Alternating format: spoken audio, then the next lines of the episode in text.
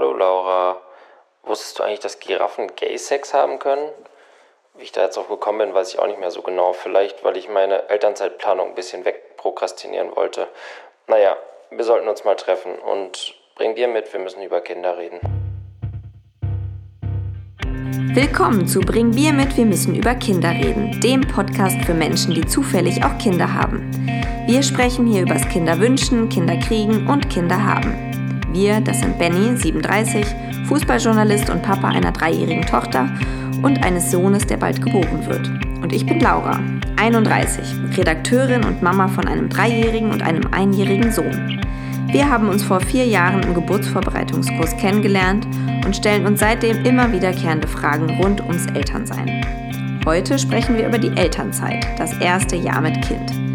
Wie haben wir sie verbracht und was haben wir zum Beispiel in den als lustige Singkreise getarnten Selbsthilfegruppen gelernt? Und wer ist eigentlich Peter? Viel Spaß bei Bring Bier mit, wir müssen über Kinder reden. Ja, äh, willkommen zu Folge 5, Thema Elternzeit. Schließt an an, äh, wir wünschen uns Kinder, wir sind schwanger, wir gebären Kinder, wir sind im Wochenbett und jetzt äh, hält langsam der Alltag Einzug. Da auch mal die, bei den ersten vier Schritten von wir zu sprechen, ist ein solidarischer Akt von dir. Aber ja, glaube, genau, wir Eltern. So richtig wir fängt dann tatsächlich auch erst bei der Elternzeit an, ne? Ja, ach naja, man wird schon gemeinsam. Also ich meine, letzte Woche Wochenbett war Wochenbett. auch schon viel gemeinsam. Ja. War auch schon ein großes Wir. Aber mal sagen wir mal, als, aus Vatersicht wird es in der Elternzeit ernst. Mhm. Kommt darauf an, wie ernst es wird. Ich glaube, darüber sprechen wir mal als allererstes die, Dis die große Diskussion, wie entscheidet man, wer bleibt eigentlich wie lang zu Hause. Ich ja. kenne drei Modelle. Okay. Es gibt das Modell, wer verdient mehr. Ja. Meiner Meinung nach das absolut wackste Modell, ja. weil alle dann immer sagen, ja, nee, mein Mann der, oder meine Frau, die verdient ja viel mehr, deswegen... Es geht äh, gar nicht anders. Genau, es geht gar nicht anders. Für mich eine billige Ausrede, weil man kriegt ja schon auch ein, auf jeden Fall ein Grundkapital an Geld vom Staat für diese Zeit. Und mit dem kommt man eigentlich auch zurecht, wenn man jetzt nicht irgendwie jeden Tag in die Pizzeria geht oder 1000 Babyklamotten kauft. Was man natürlich macht in der Elternzeit, aber ähm, also finde ich die beschissenste Variante. Dann gibt es die, dass gar nicht diskutiert wird, die Frau bleibt eh zu Hause. Die ist doch auch. klar. Ja, ist, also ja. war, es war bei mir beim ersten Mal wirklich also von meiner Seite aus ja. so, weil ich gar nicht so ich kannte gar nicht so Väter, die zu Hause, also die Option war mir gar nicht bewusst. Genau, und dann gibt es die dritte Variante, ist ja dann, dass man tatsächlich diskutiert, wer will wie lange, was ist auszuhalten, wann will man wieder zurück in den Job oder wann will der Vater auch seine Aufgabe übernehmen, weil der erste Teil ist ja eigentlich äh, naturgegeben Mutterzeit, wegen Stillen und so weiter, da sind die Männer noch nicht so weit, da müssen wir noch biologisch dran arbeiten. Wenn man stillt. Ja, wenn man stillt. Obwohl, genau. ja, man kann es auch abpumpen und so ein Kram, ne? Ja gut, aber das, das, den würdelosen Akt haben wir, glaube ich, schon besprochen. Ja, aber das, also ich, so an Amerika ist das ja gang und gäbe. Abpumpen? Ja, dass du halt wieder nach einem Monat arbeiten musst. Wieder arbeiten musst. Ja gut, aber die haben auch kein Elternzeitmodell, glaube ich. Glaub, nee, genau. Das ist ein bisschen anderes. Ja. Hier in Deutschland haben wir glücklicherweise das ja. Modell, dass wir sagen, Eltern... Die Mutter kann stillen. Können, die Mütter dürfen stillen und die Väter können auch zu Hause bleiben. Sie werden, also die Eltern werden finanziell unterstützt und deswegen muss es eigentlich nur darum gehen, wer bleibt wie lange zu Hause. Bleibt man zusammen zu Hause? Fliegt man nach Neuseeland, nach Indien? Macht das wollte ich nämlich gerade noch als vierten, viertes, äh, Modell, viertes ja, Modell. Wir machen zusammen Elternzeit und äh, das ist aber dann halt zwei, drei Monate in Thailand, ja. äh, Thai-Highland am äh, The Beach. Okay. Cocktails. Wie arbeiten wir die Stränge jetzt ab? Also ich würde mal sagen, jeder kann ja das Modell bewerten, was er auf gar keinen Fall optional angesehen hat.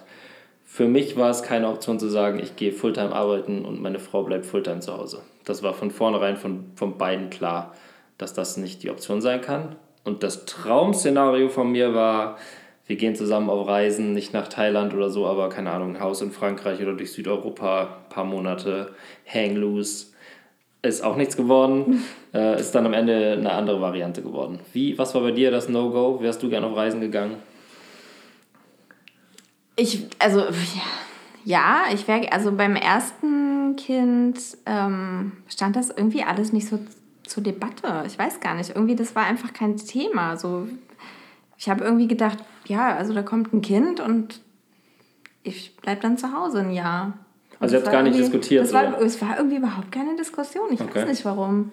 Ich glaube, weil ich mich so wenig mit diesem Kinderthema unter, äh, auseinandergesetzt habe zuvor, Ähm, und ich so wenig Freunde hatte, zum Beispiel, die auch Kinder hatten. Mhm. Das, deshalb war das einfach so, ja, ich dachte auch, geil, ein Jahr nicht arbeiten. Mega Idee. Also mein Hasswort für Elternzeit ist ja, ähm, was sagt meine Eltern sagen immer? Elternurlaub? Kinderurlaub oder Kinderurlaub. Väterurlaub. Ja. Väter- ja. oder Ist es, Mütterurlaub. ja, muss man dann feststellen, ist das halt mit Urlaub hat das echt nichts zu tun. Nee, genau. Also wir, wir können ja vielleicht einmal aufteilen. Äh, wir haben sehr viel Zeit unserer Elternzeit miteinander verbracht. Das lag daran, Ja. dass eh, du hast, glaube ich, du hast dann die ganze Zeit Ich habe gemacht. zwölf Monate Elternzeit beim ersten gemacht. Kind gemacht und ich habe, ich glaube, fünf oder sechs Monate gemacht. Den ersten Monat haben wir zusammen gemacht. Dann war ganz lange meine Frau zu Hause und dann war ich sechs Monate Genau. mit, äh, mit Kind eingewöhnt und so weiter. Deswegen hatte ich einen relativ langen Zeitraum als Vater. Ähm, ich hatte das damals ehrlich gesagt ein bisschen unterschätzt. Ich dachte, viel mehr Väter hängen so mit ihren Kindern ab. Aber so weit war die Welt offenbar noch nicht. Ich glaube, das Aber wird das jetzt ein ist bisschen echt anders. im Wandel. Ja. Also ich glaube, ich sehe immer mehr Väter mit ganz kleinen Babys rumlaufen. Ich auch, aber die sind meist so gestresst. Ich habe mich ja nur also in Retrospektive gefragt, war ich auch wirklich auch so gestresst? Oder äh, ist das jetzt einfach alle so, fühlen die sich alle unter Druck gesetzt? Also du wurdest, glaube ich, schon so beson als besonders wahrgenommen in, in der. Mom-Unity in Friedrichshain. Besonders gestresst, ja. Nee, da, nee, das nicht. Aber das war schon, das war, es, man hat da schon Sonderstatus. Und ähm, das war auf jeden Fall, glaube ich, vor drei, vier Jahren noch anders als jetzt. Das mag sein. Also ich weiß, ich weiß, dass ähm, es meiner Frau auch recht schwer gefallen ist, dann nach den sieben Monaten mit Kind zu Hause wieder loszulassen und zur Arbeit zu gehen. Aber nach einer Woche war die so selig, dass sie was anderes hatte als äh, Babybrei, bla bla bla und Stillgespräche und so weiter und so fort, dass sich das von dem Punkt an eigentlich schon gelohnt hat. Also es hat sich für sie gelohnt, glaube ich, weil sie loslassen konnte. Und für mich gelohnt, weil ich ähm, ab dem Zeitpunkt auch ehrlich so richtig im Business dann auch war. Also dann, wenn man so am ersten Tag dann zu Hause ist und äh, Kannst du dich noch erinnern kann. an deinen ersten Tag? Ja, du- auf jeden Fall. Ich habe einen Instagram-Account eröffnet, weil ich dachte, also ich habe vorher, ich habe vor, Äh, ich habe vorher in, äh, bei, einem, bei, bei einem. Fußballmagazin quasi die Social-Media-Kanäle bespielt und ich dachte, ich brauche irgendwas, wo ich das jetzt weitermachen kann, weil ich kann Ja. jetzt nicht von heute auf morgen mit dem aufhören, was ich den ganzen Tag mache. Äh, aber ich habe jetzt nicht irgendwie den ganzen Tag meines Kindes begleitet. Ich habe immer jeden Tag ein Foto gemacht, so war mein Plan. Ähm, ich bin nach genau zweieinhalb Stunden an dieser Breikochmaschine verzweifelt, das weiß ich auch noch. ähm, ich habe die einmal komplett durch die Küche gefeuert, dachte, ich bin der bescheuerte Vater der Welt, ich krieg's nicht gebacken. Dann habe ich rausgefunden, ich habe den Aufsatz einfach nur verkehrt rum draufgesetzt. Mit der Öffnung nach oben easy. und dann Mixer an. Genau, zwei YouTube-Videos später wusste ich genau Bescheid, wie es geht. Ähm, und dann war ich eigentlich ganz gut dabei. Und dann, äh, dann, für mich war das der Sommer des Lebens. Tatsächlich. Also für mich war das der schönste Sommer, den ich je hatte. Echt? Ja. Das liegt auch daran, dass ich weite Teile meiner Jugend im Sommer, wenn alle anderen irgendwie ballernd am Baggersee saßen, immer arbeiten musste. Also ich habe immer irgendwie so Jobs gehabt, dann irgendwie im Schlachthof irgendwie Scheißjobs gemacht und Geld Du hattest einfach bisher immer richtig beschissene Sommer. Ich hatte nie geile Und dann Sommer, kam mal einer, der sagen. okay war. Und jetzt hatte ich einen Sommer nur abhängen mit so einem kleinen Kind, äh, dem irgendwie einen schönen Tag bereiten, auf dem Spielplatz rumhängen, Kaffee trinken, in der Sonne sitzen. Natürlich gehört da auch mehr dazu, Essen kochen und so weiter. Aber so allein diese Aufgabe, irgendwie das kleine Kind in Obhut zu nehmen und denen, eigentlich ist deine Aufgabe, dem Kind einen schönen Tag zu machen und dich selber ein bisschen zurückzustellen, fand ich mega. Also war eine mega Zeit für mich. Ja, also ich muss auch sagen, der Sommer wurde dann echt cool, aber dafür war der Winter davor echt zäh bei mir. Also äh, die Kids sind ja im Herbst geboren und dann ging es halt los mit, also ne, dann ging ja November, Dezember, das war dann noch okay. Man war noch irgendwie so ein bisschen aufgeregt und der, man war dann ja auch noch zu zweit zu Hause im ersten Monat und dann war man auf sich alleine gestellt. Im Januar wurde es echt so ein bisschen, da, da habe ich dann echt so ja, meine, doch kam ich an meine Grenzen manchmal. Wenn man so einen ganzen Tag äh, da mit so einem winzigen Baby, von dem ja so bis auf so ein müdes Lächeln alle drei Tage mal nichts zurückkommt. Ja. Ähm, ja, und man die ganze Zeit Duzi-Duzi macht und am Ende des Tages manchmal mit keinem Menschen geredet hat, da war ich schon an, ja, dieses ist was dran, äh, man kann eine vereinsamen mit so einem kleinen Kind. Vor allem, wenn es so dunkel ist und kalt und ähm, man sich in Berlin befindet. Ja, das steht mir ja diesmal bevor. Also unser jetziges Kind wird im Mai geboren und wir machen das gleiche Modell nahezu und ich steige kurz vor Weihnachten ein. Ja, Also ich gehe quasi die, die dunkle Seite der Medaille sehe ich auch noch. Ja. Ähm, bin mal gespannt, wie ich danach urteilen werde. Aber wie gesagt, der Sommer, äh, der Sommer vor drei Jahren war mega. Also da hat wirklich alles gepasst. Es war auch geiles Wetter die ganze Zeit. Ich habe fantastische Erfahrungen gemacht. Also psychedelische Erfahrungen oder sagen wir psychisch beanspruchende Erfahrungen in Babykursen. Ich glaube, Ja, da plaudern wir gleich noch drüber. Oder Ja. vielleicht können wir auch direkt einsteigen. Ich meine, Ja. Meine Frau hatte diverse ähm, Singkreise. Ähm, Ja, das ist dann halt wie so ein. Strohhalm. Das war ja, also als ich das einmal verstanden habe, da wurde ich wirklich äh, regelrecht Babykurssüchtig, weil, also du machst halt so eine Woche, zwei Wochen bis mit dem Kind zu Hause und irgendwann hast du ja eine gewisse Routine ähm, und merkst diese Tage schlauchen einfach, an denen du mit keinem redest und du merkst, okay, du brauchst irgendwie soziale Kontakte, auch wenn das anstrengend ist. Ja.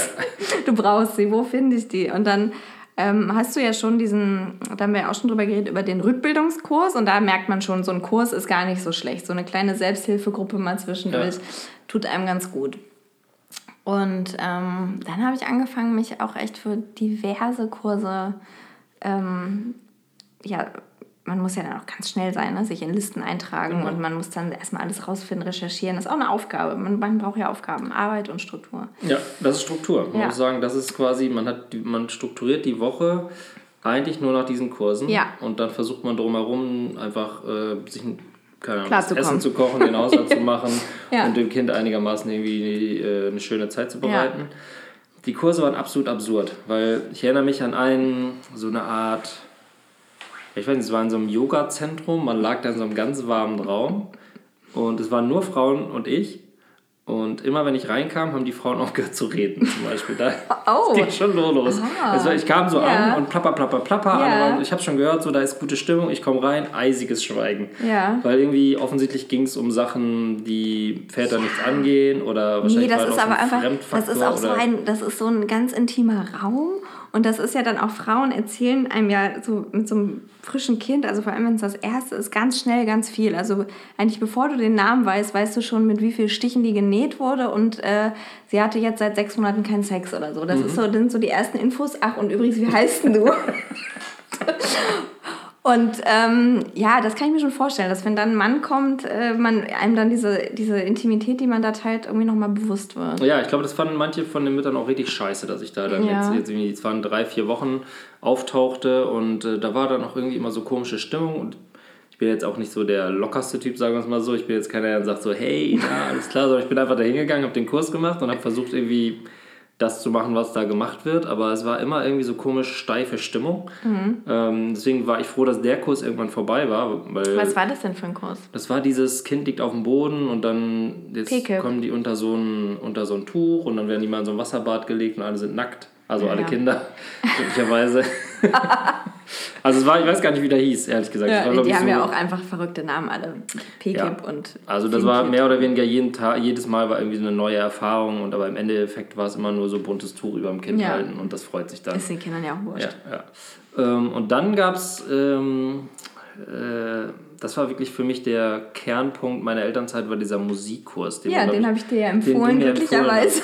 Ich erinnere mich an die strahlenden Augen von dir, wie du mir auf dem Spielplatz erzählte, dass es da einen Kurs gibt, der an, an Absurdität, aber auch gleichzeitig an Spaß nicht zu überbieten ist. Und ich erinnere mich an dein niedergeschlagenes Gesicht, nachdem du beim ersten Mal in diesem Kurs warst. Ich hatte mich dann natürlich sofort eingeloggt, äh, nicht in den gleichen, ich glaube, wir waren nacheinander. Ja. Ne?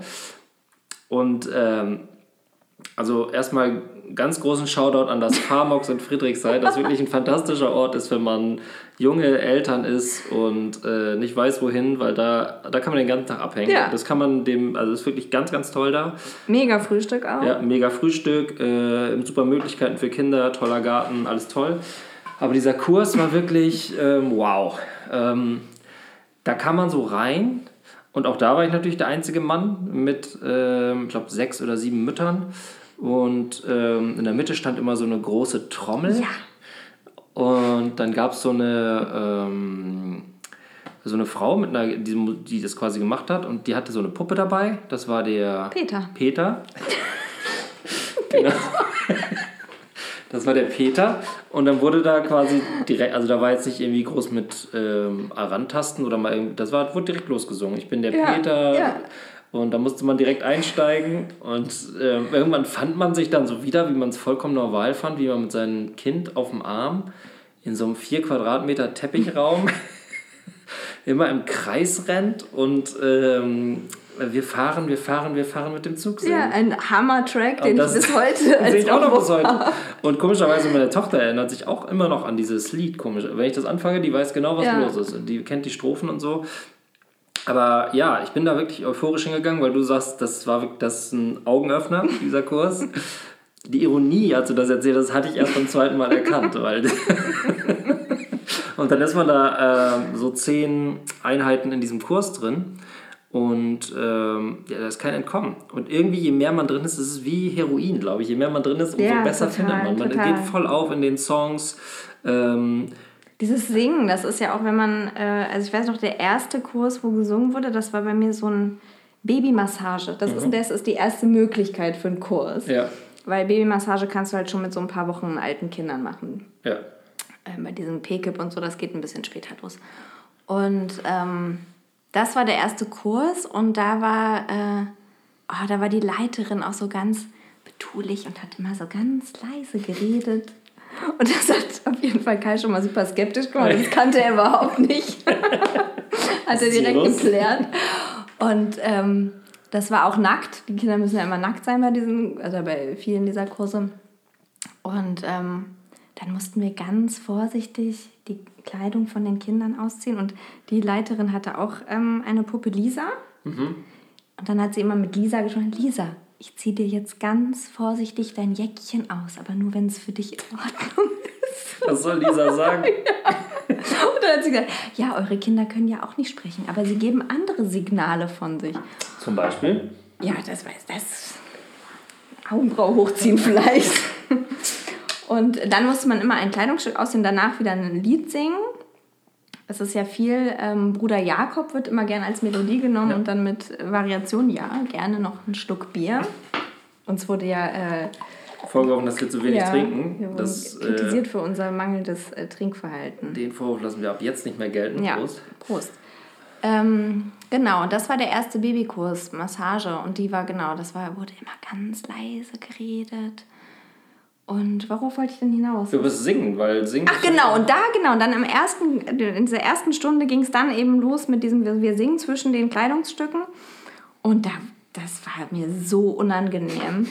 Weil ich, ich hatte halt zuletzt in der Grundschule in so einem größeren Kreis gesungen, also 20 Jahre her oder Ja. wie lange. Und ähm, das war mir total unangenehm. Und dann habe ich auch erst so, Allen? Ja, irgendwie dann habe ich das nicht mitgesungen und dann so ganz leise und dann wurde es immer lauter mit jeder Woche. Und irgendwann, als du dann eingestiegen bist, als, als bei diesem Musikkurs, Ja. da hatte ich ja dann schon ein halbes Jahr Kurse Ja. hinter mir, habe ich mitgegrölt. Songs mit. Händen nach oben. Zugabe. Ja, aber ich, also ich besinge sehr gerne mein Leben lang äh, und ich habe auch, ich habe mich zum richtigen, ich habe so Kinderlieder dann selber getextet für meine Tochter Oh. und so selber Lieder erfunden, die dann in der Familie auch selber gesungen wurden und so, das war echt lustig. Und ähm, aber so absurde Songs wie in dem Musikkurs zum Beispiel habe ich auf die bin ich nicht gekommen, die mit dem Zug. Das mit dem Zug zum Beispiel, vollkommen sinnloser Track. Ähm, ähm, da, da- auf sowas kommt man nicht. Das muss man, da muss man, glaube ich, schon Musiktherapeutin oder so sein. Also Oder ein Genie einfach. also ähm, die Situation ist absolut absurd und ich glaube, das ist auch so der Kern der Elternzeit, dass man mit solchen absurden Situationen konfrontiert wird und dadurch selbstbewusster wird man mit seinem Umgang, was mit seinem Kind angeht zum Beispiel. Also kein Mensch geht natürlich freiwillig in so einen Teppichraum mit acht unbekannten Menschen und singt dann irgendwie, wir fahren, wir fahren, wir fahren mit dem Zug, aber wenn man wieder rausgeht, denkt man, ja gut, ist auch, war jetzt auch eine Erfahrung und ich habe es überlebt und so wird man auch immer offener, weil ich finde, am Anfang ist man Ja. auch so in der Elternzeit so ganz schüchtern oder am Spielplatz, man guckt, wie spielen die anderen Eltern Mach ich mit das den richtig? Kindern und so. Spielplatz auch so zum Mein Ki- ersten Mal. Meine Tochter hat zum Beispiel nur Sand gegessen. Alle Kinder haben schon so angefangen zu buddeln und äh, meine Tochter hat die ersten zwei Monate, mit der ich auf dem Spielplatz war, immer nur da gesessen wie so ein plumpes Ding und hat einfach nur Sand gegessen. Ich konnte machen, was ich wollte. halt. Ja.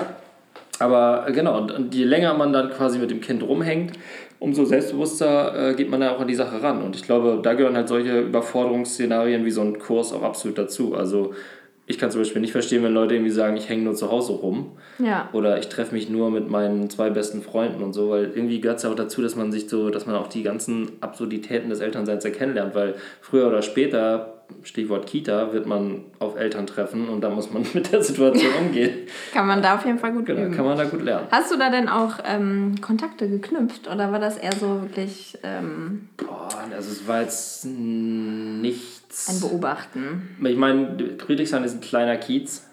Man trifft die Leute schon immer mal wieder und ich habe jetzt auch schon ein paar Mal dann so, ich erkenne eher die Kinder als die Eltern Ja. dann, Kann ich komischerweise. auch, Namen kann ich mir auch viel Ja. besser von Kindern merken. Namen kann ich mir überhaupt nicht merken. Ich kann mir nur, ich erkenne das Kind und denke, das kenne ich irgendwoher. Und das ist doch ich- Friedrich. Da, da gucke ich hoch und denke so, die kenne ich jetzt nicht, aber das Kind kenne ich auf jeden Fall.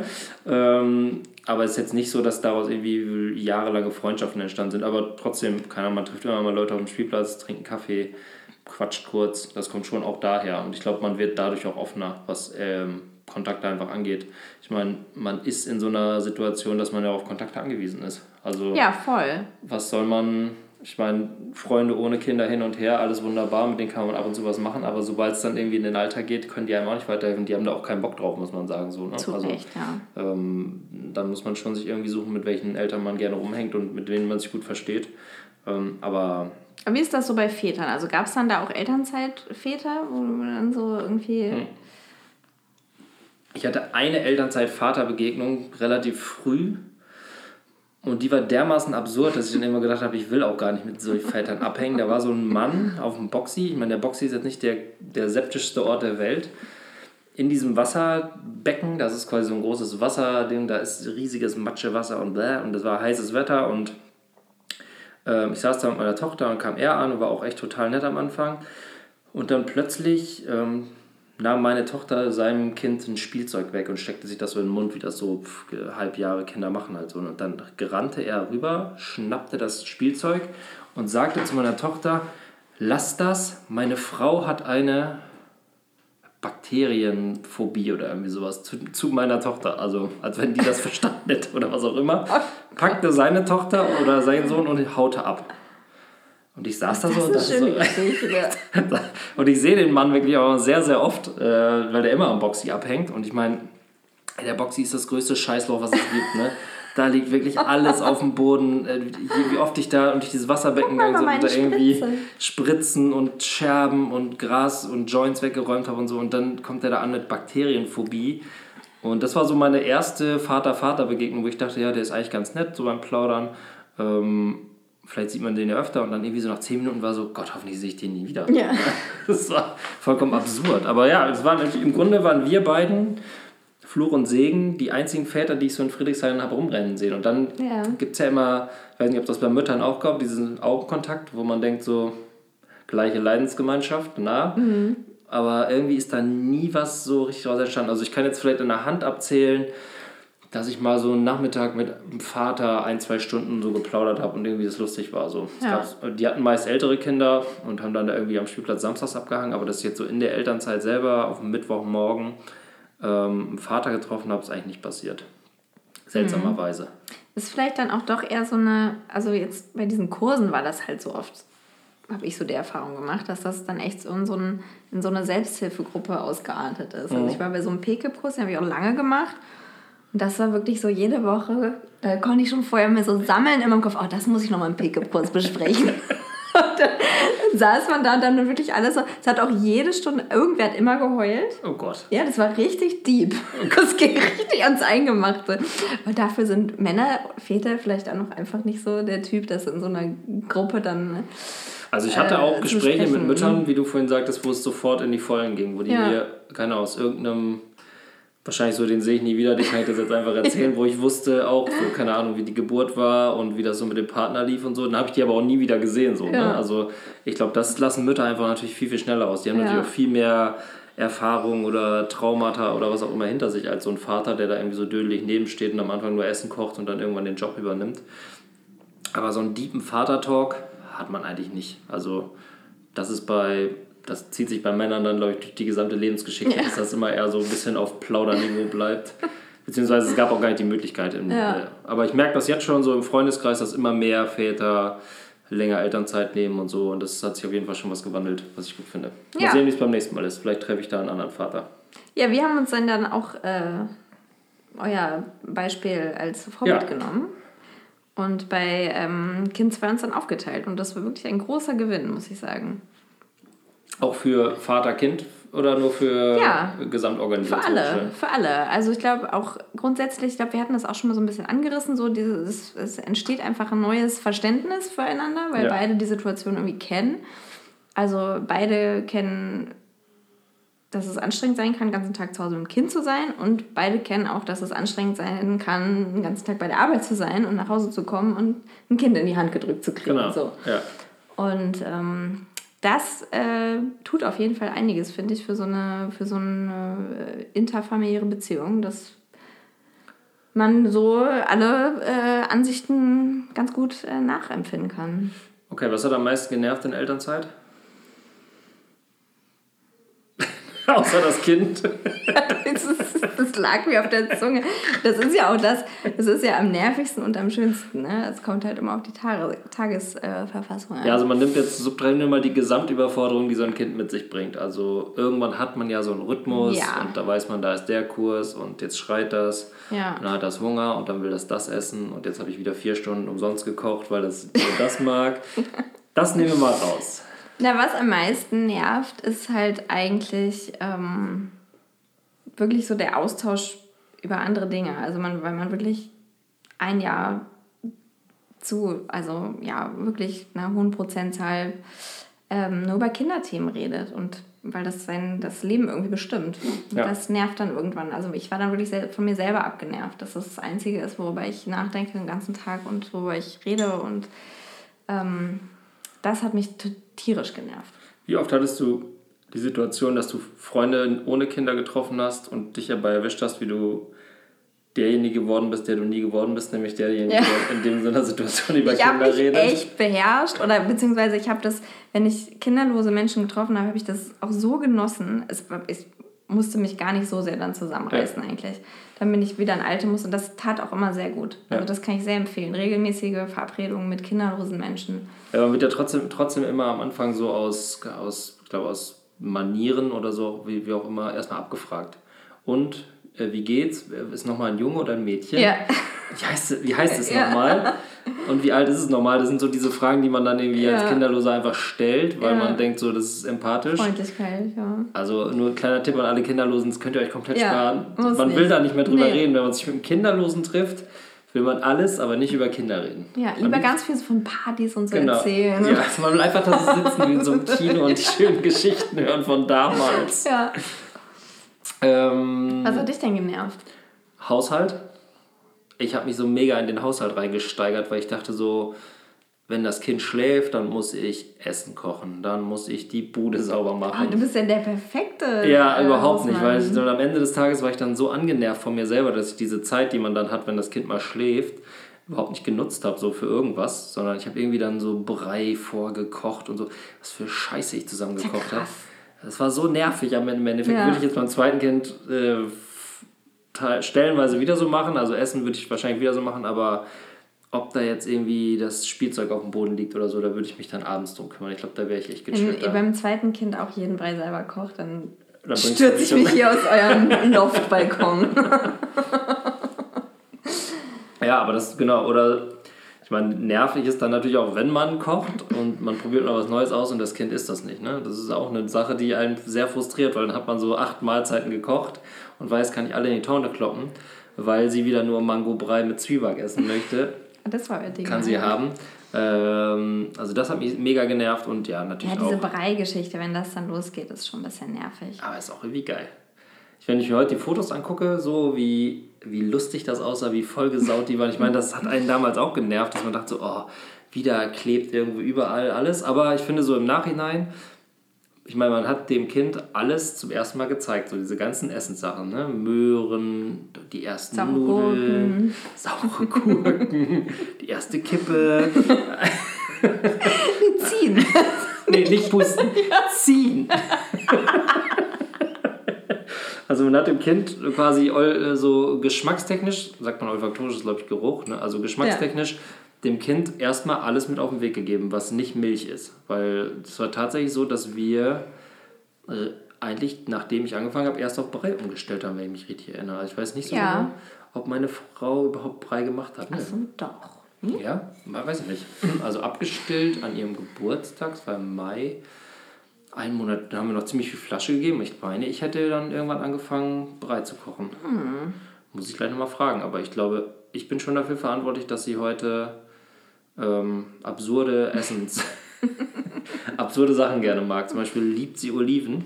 Ich weiß überhaupt nicht warum. Sie hat bei mir nie Oliven bekommen, aber die mag super gern so salziges Zeug. Wahrscheinlich ein bisschen. Also immer so ein bisschen. Ach, das schmeckt doch nach nichts. Natürlich auch ein mega Nervthema in der Elternzeit ist, bleibt und wird für immer bleiben. Und nicht nur in Berlin, sondern wahrscheinlich deutschlandweit Kita. Genau. Hast du schon? Hast du schon? Wo gibt es noch ja, was? Wie macht ja. man das? Wie macht ihr das? Ja. Warum habt ihr Auf was? Auf wie viele Listen stehst du? Gehst genau. du hin? Rufst du an? Schreibst du Mails? Das ist so quasi, wenn man so Mitte 20 oh. ist, redet man über Wohnung. Ja. Dann sagt man so, ah, wo wohnst du? Was kostet die WG? Und wie sind die Mitbewohner? Bla bla. Wenn man dann Mitte 30 ist und Kinder kriegt, redet man über Kitas. Ja. Und wenn man dann Ende 30 ist, redet man wieder über Wohnung. ja. Aber ja, wer, welche Kita hat man? Wo war man? Und da hat meine Frau wirklich Mörderarbeit geleistet. Ich glaube, die hat ja, ungefähr jede Kita und jede Tagesmutter hier angerufen, die es auch nur irgendwie gibt. Dank ähm, ihr haben wir auch unseren Kita-Platz. Im Endeffekt ähm, sind wir dann, war, wart ihr ja bei dieser geilen einen Schnitzel-Kita? Oh Gott. ja, wir haben dann regelmäßig kleine Kita-Besichtigungsevents veranstaltet. Ähm, und ähm, haben da wirklich viel gesehen von der super tollen Öko-Kita mit Riesengarten und ähm, männlichem Leiter, der ganz engagiert war, junger Typ, das weiß ich noch total toll, bis hin zur äh, Ghetto-Kita, wo es dann, äh, wo das Essen draußen in Form von kleinen Mini-Schnitzeln in einer riesigen Aluminiumwanne. Also wo die Kinder so reingreifen äh, konnten. Genau, ja. genau. Das wurde einfach wurde eine große Wanne Ein Konzept, Schnitzel das ich meiner Meinung nach genau, also, wo man gar nichts gegen sagen kann. Ja. Waren alle satt am Ende des Wenn man Tages. großflächig Ketchup im Garten verteilt, ist das sogar ein richtig schönes Spiel. Ja, ähm, also da hat man wirklich von bis gesehen. Aber bei jeder Kita, sowohl bei äh, Öko-Kita als auch bei Schnitzel-Kita, hat man sich natürlich... Ähm, am besten hatte man einen kleinen Kuchen dabei. Und ja, auch hatte, oh. ich grad, hatte ich eh gerade gebacken, dachte, bringe ich mal mit. Fand ich gerade in der Nähe. ähm, und äh, da hat man sich wirklich selbst sehr, äh, sehr klein gemacht bei, der, bei den verschiedenen Kita-Leiterinnen. Ja, Eigentlich ein Traumjob, weil alle kommen so unterwürfig an. Ja. Ja gut, das, der Teil ist vielleicht ganz nett. Aber dann quasi auch die Gespräche mit den anderen, ne? Was gibt man preis? Ja. Wo sagt man, wem sagt man, dass es da vielleicht noch was zu holen gibt? Ja. Äh, ne? Man muss ja auch immer. Ja, ja, ist, ja, ist ja ein komisch taktisches Spiel, was total bescheuert ist. Aber im Endeffekt geht es darum, dass man sein Kind irgendwie untergebracht bekommt und auch in einer guten, also wo man sich irgendwie auch wohlfühlt und nicht irgendwie einfach irgendwo abstellt. Ähm, ja, und das, also ich weiß nicht so genau, das war wirklich auch ein absurdes Thema was sich quasi auch durch die ganze Elternzeit dann gezogen hat. Ja, Irgendwann kamen dann die ätzend, Zusagen. Äh, Aber echt auch erst ganz. Relativ spät. Ganz zum Schluss, ja. Aber das ist ja auch eine Erfahrung. Ich glaube, bei allen kommt das relativ spät. Ja. Also ich kenne keinen, der jetzt irgendwie sagt, so, ich meine, alle melden das Kind schon an, bevor man äh, Sex hatte, das erste ja. Mal wieder. Also, bevor man das Kind gezeugt hat, ist das Kind ja schon angemeldet quasi in Berlin. Ey, wir äh, wollen jetzt ein Kind zeugen, genau, das könnte... Das vor. Was wäre denn der ideale Zeitraum?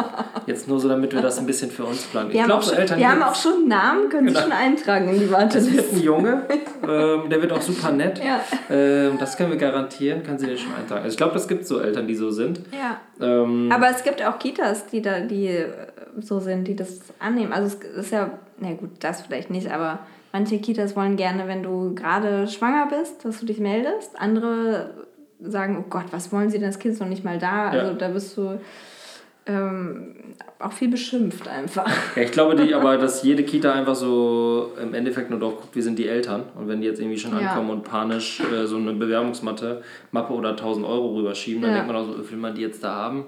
Ich erinnere mich an Auch so ein Tausi? Ja, nett, privat, ne? Ich erinnere mich an diesen einen Vater bei einer Kita-Besichtigung, der so vorne weghing, immer bei der Kita-Leitung und dann sagte, ja, ich bin ja handwerklich sehr begabt und ich wollte ja. immer schon mal ein Klettergerüst bauen. Wenn ich Kita-Leiterin wäre, würde ich den auf jeden Fall schon mal rausschneiden, weil man genau weiß, der wird sich nie wieder melden, wenn das Kind da ist. Der wird im Leben nicht einen Handschlag tun. Das ist ein richtiger Schleimarsch. Und ich hoffe, dass der äh, in der Hölle verbrennt und nie, sein Kind niemals in der Kita unterbekommen hat. Keine Ahnung, habe den nie wieder gesehen, aber daran erinnere ich mich noch.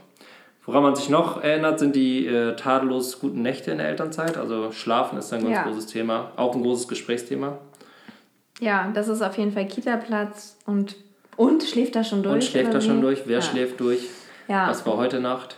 Das macht auf jeden Fall auch einiges mit dem Kopf. Deshalb finde ich, ist die Elternzeit, man ist auch die ganze Zeit in so einer Blase. Man hat eigentlich so Stilldemenz, ist ja auch so ein Thema, nennt man so, aber ich glaube, als Mann hast du es auch, nur- im Endeffekt ist es einfach nur Müdigkeit. Ja. Ähm, ja, man ist die ganze Zeit nicht so ganz zurechnungsfähig. Ja, ich weiß noch, wie oft wir so bei so einem Frühstück in so einem Familienzentrum gesessen haben und keiner wollte irgendwas sagen. Man Ja, manchmal hat so einfach auch niemand. Man ist froh, dass kind, das Kind spielt. Es gibt endlich mal Nutella und Salami, was, was wir zu Hause nicht dürfen. auf einem Brot. Und äh, geredet werden muss nicht, weil wir sind einfach so, wir haben letzte Nacht irgendwie 20 Minuten insgesamt geschlafen. Genau. Und da gibt es auch wirklich, also muss man sagen, keine Ahnung, ich kenne jetzt keinen anderen Stadtteil, aber ich kenne meinen Heimatort, wo es eine, einen Kindergarten gibt und alle Mütter hängen zu Hause ab. In Friedrichshain gibt es geile Angebote für junge Eltern, muss man schon Mega, sagen. ja. Also da gibt es irgendwie jeden Tag kann man irgendwo einfach äh, unverbindlich frühstücken gehen für 3 Euro und Ja. dann sitzen da 1000 Kinder und irgendwie Eltern. wir, ja, Und als wir- teilweise auch Leute, die sich um die Kinder kümmern. Das weiß ich auch noch, wie, wie das erste Mal in diesem, ich weiß gar nicht mehr, wie das hieß. Ich glaube, das Haus. das Haus. Plötzlich saß da so Mega jemand und Tipp. dachte so, ich kümmere mich um eure Kinder. Ja, Wir dachten so, da sind hä? Hebammen, und die sich einfach um die Kinder kümmern. Du kannst Ja. da sitzen und frühstücken und Echt? so ein bisschen quatschen. Mega. Klönschnack. Mega. Ja, Ja, also da. jeden Tag. Wir hatten am Ende, ähm, irgendwer hatte eine, ah, so eine Mutti-Freundin, die hatte so eine Tabelle sich angelegt, wann man wo günstig frühstücken kann in so Wirklich? Familienzentren, jeden Tag. Oh. Und wo es auch äh, Kurse gibt, es ja auch super viel, die Ja. gratis sind sogar. Na klar.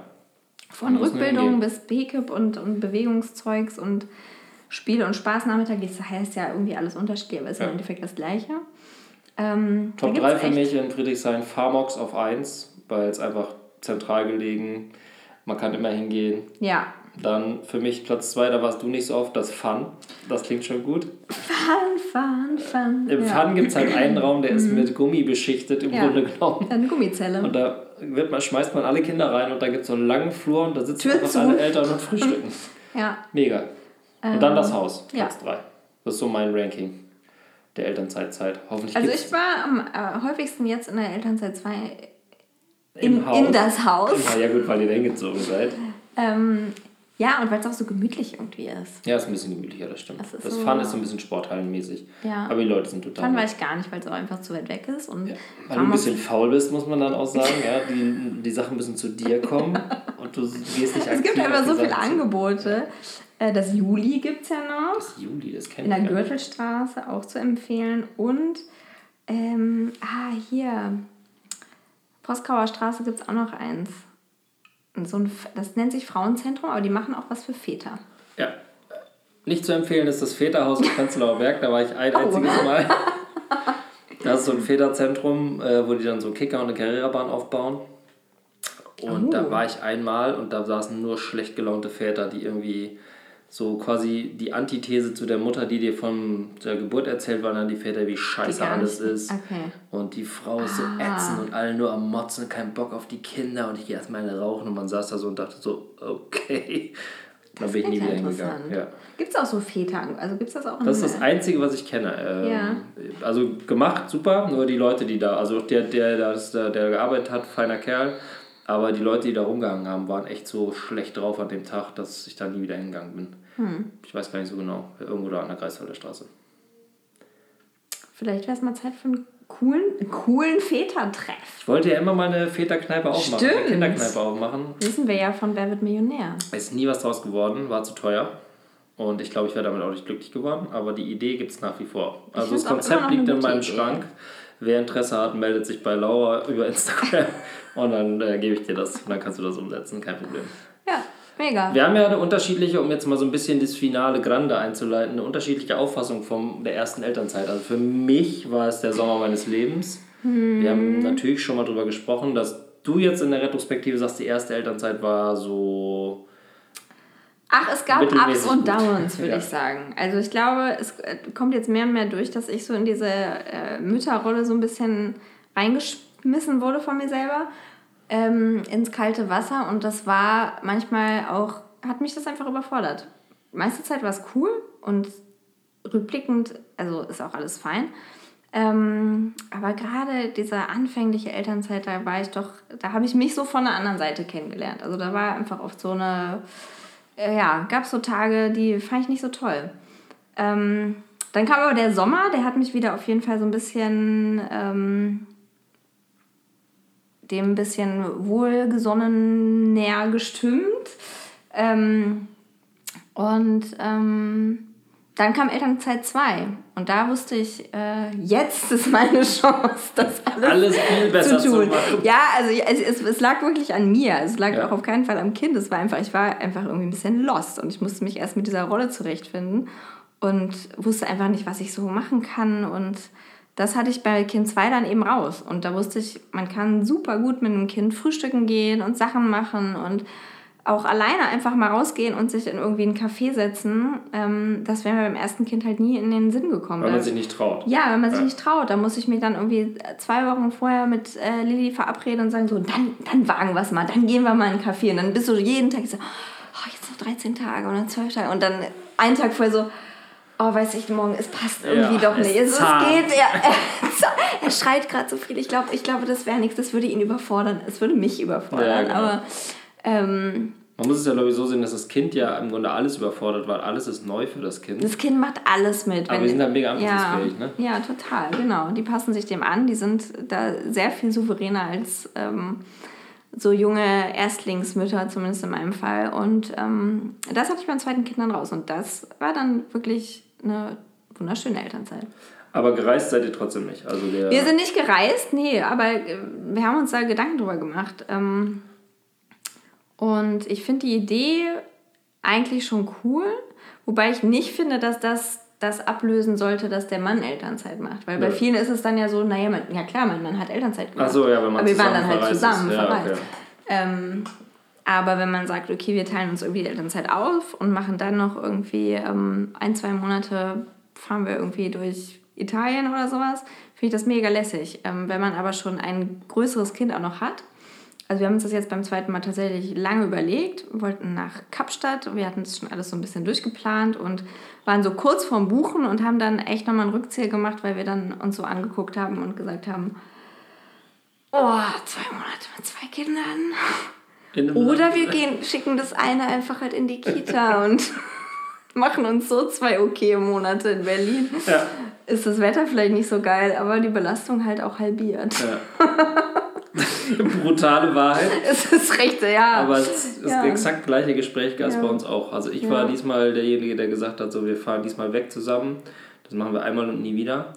Ähm, und je, je realer das wurde, dass ein zweites Kind kommt, um, keine Ahnung, man kann, es ist unmöglich, ein dreijähriges bis vierjähriges Kind gleichermaßen äh, zu bespielen in einem Urlaub, wie man sich das vorstellt, mit einem kleinen Kind irgendwie am Strand rumzusitzen. Ja. Und ich glaube, dann wird es einfach entspannt. Es sei denn, man ist wirklich so ein Reisepärchen, das irgendwie immer Backpacking gemacht Ja. hat und so Kram gemacht hat, so dann ist es was anderes. Aber ich glaube jetzt nur so für den Traum oder die Idealvorstellung, das zu machen, das wird dann irgendwann noch so ein bisschen krampfig. Und dann Ja. deswegen haben wir es auch äh, mehr oder weniger abgesagt. Also, Man wird ja so ein bisschen influenced ja.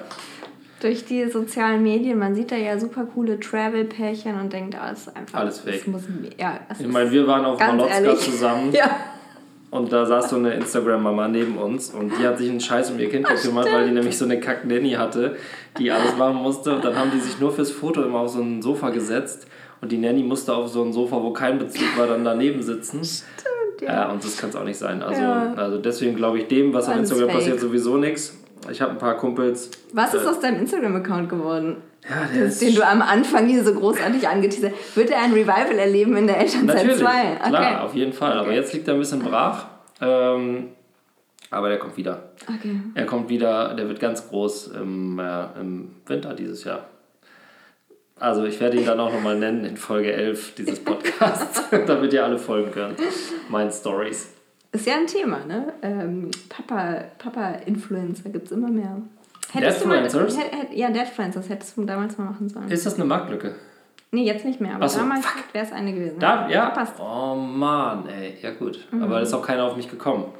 Ich war der Erste. Vielleicht war ich der erste Deadfluencer, den es gibt. Du hast den Weg geebnet. Dazu mehr in der nächsten Folge von... äh, Oder müssen wir noch was besprechen? Sind wir am Ende? Nächste Folge geht es um Deadfluencer, Social Media. Wie baue ich eine, coole, so, eine coole Social-Strategie mit meinem Kind auf? Wie mache ich social gerecht? Was ist, wenn es hässlich ist Ja, zum Beispiel? ja. Ähm, kann, ich mir erlaubt? kann ich mir ein Kind leihen?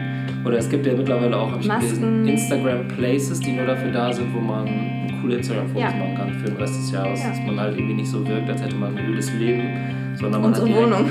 man hat direkt 40 Fotos, die geil aussehen. Ja. Ähm, also das besprechen wir dann nächstes Mal. Nee, machen wir nicht. Was ist das Thema nächstes Mal? Ähm, ja, wir, Elternzeit war heute, dann, ich glaube, ähm, Kita tatsächlich. Wie geht das los? Das ist ja auch nochmal ein ganz spannendes Thema. Wenn das dann richtig. Durchfall, ähm, Schmierinfektion. Läuse haben wir ja gerade ganz viel. Momentan. Andere Eltern. Windpocken? Windpocken, andere Eltern, Erzieherinnen, Pros und Contra, Streiks. Das wird eine tolle Folge nächstes Ja. Mal. Fast besser als diese. Wer weiß, wer weiß, wer weiß. Das war Folge 5 von Bring wir mit, wir lassen zu. Let's talk about kids. Bring wir mit, wir müssen über Kinder reden. Ich verabschiede mich auf gewohnt lässige Weise und sage Ciao, während Laura euch mit einem freundlichen Adieu. in den Abend schickt. Tschüss! Wow.